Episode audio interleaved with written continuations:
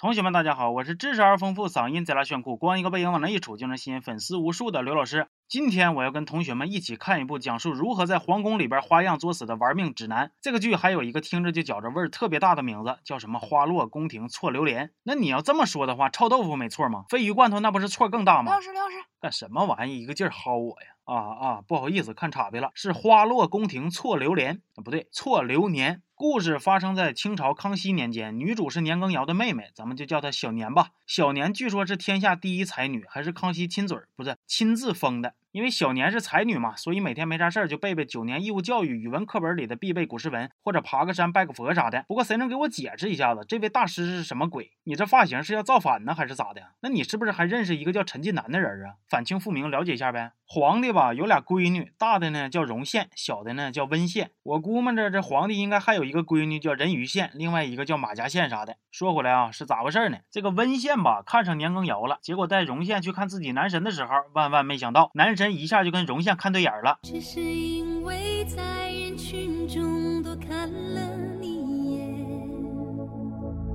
温县还傻呵，啥也不知道，还搁那叭叭给容县上课呢。皇帝通过类似选秀的方式给俩格格选陪读，顺便呢也选选未来的儿媳妇。选秀当天呢，皇帝那些儿子也搁楼上瞅着，结果这个男主一出场啊，给我吓一跳，这什么玩意儿？大马成精了吗？这家伙脸占半拉屏幕，这搁这吓唬谁呢？就在别的小姑娘都表演差不多的时候，小年伴随着熟悉的旋律上场了。快使用双截棍，呵呵哈嘿！快使用双截，小年用他在广场上艳压大爷大妈们的矫健身姿，获得了在场评委们的一致好评。当然了，太子也对他一见钟情。虽然太子撒丫子追他，不过人家小年早就有一个青梅竹马的男票了，还是大学士的儿子，叫纳兰性德。哎，你给我等会儿啊！我记着纳兰性德不是跟康熙岁数差不多大吗？咋又来跟康熙他儿子抢年羹尧的妹妹了呢？编剧你就不怕把纳兰性德气活了，拿棺材板锤死你啊？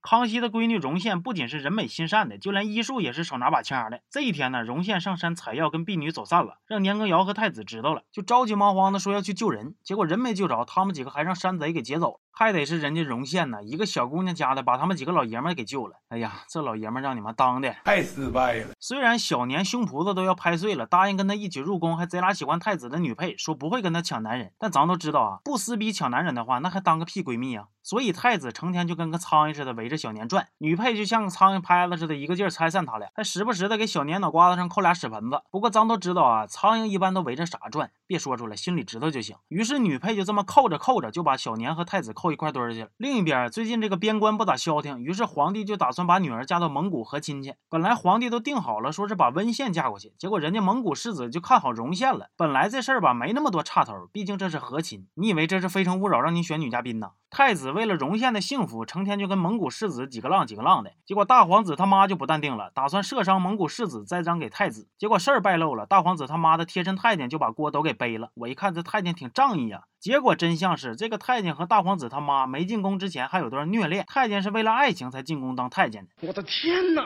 但是谁能告诉我，那个太监身上穿的这是什么玩意儿？这到底是什么玩意儿？你别告诉我这是太监和皇帝撞衫了啊！这事儿完了之后呢，蒙古世子还是不肯走，非得娶容县。有句话咋说来的？不怕神对手，就怕猪队友。如果队友狗，是啥招都没有啊！太子在蒙古世子的匕首上刻了公众号“刘老师二五零”的二维码。蒙古世子非常生气的表示：“导演都没给我配手机，你让我用啥扫码啊？这不是欺负人吗？”于是就气得连夜回蒙古了。皇帝这就害怕了，要把容县公主给人家包邮快递到蒙古去。太子这又有招了，打算让容宪和年羹尧私奔。你真他妈是个人才呀！结果被容宪劈头盖脸这顿骂呀。可以说容宪是这部剧里边三观最正的了啊。后来容宪还是嫁出去了。临走的时候，年羹尧为了祝福他一路顺风，将来的生活要风得风，要雨得雨，还给他吹了个曲子。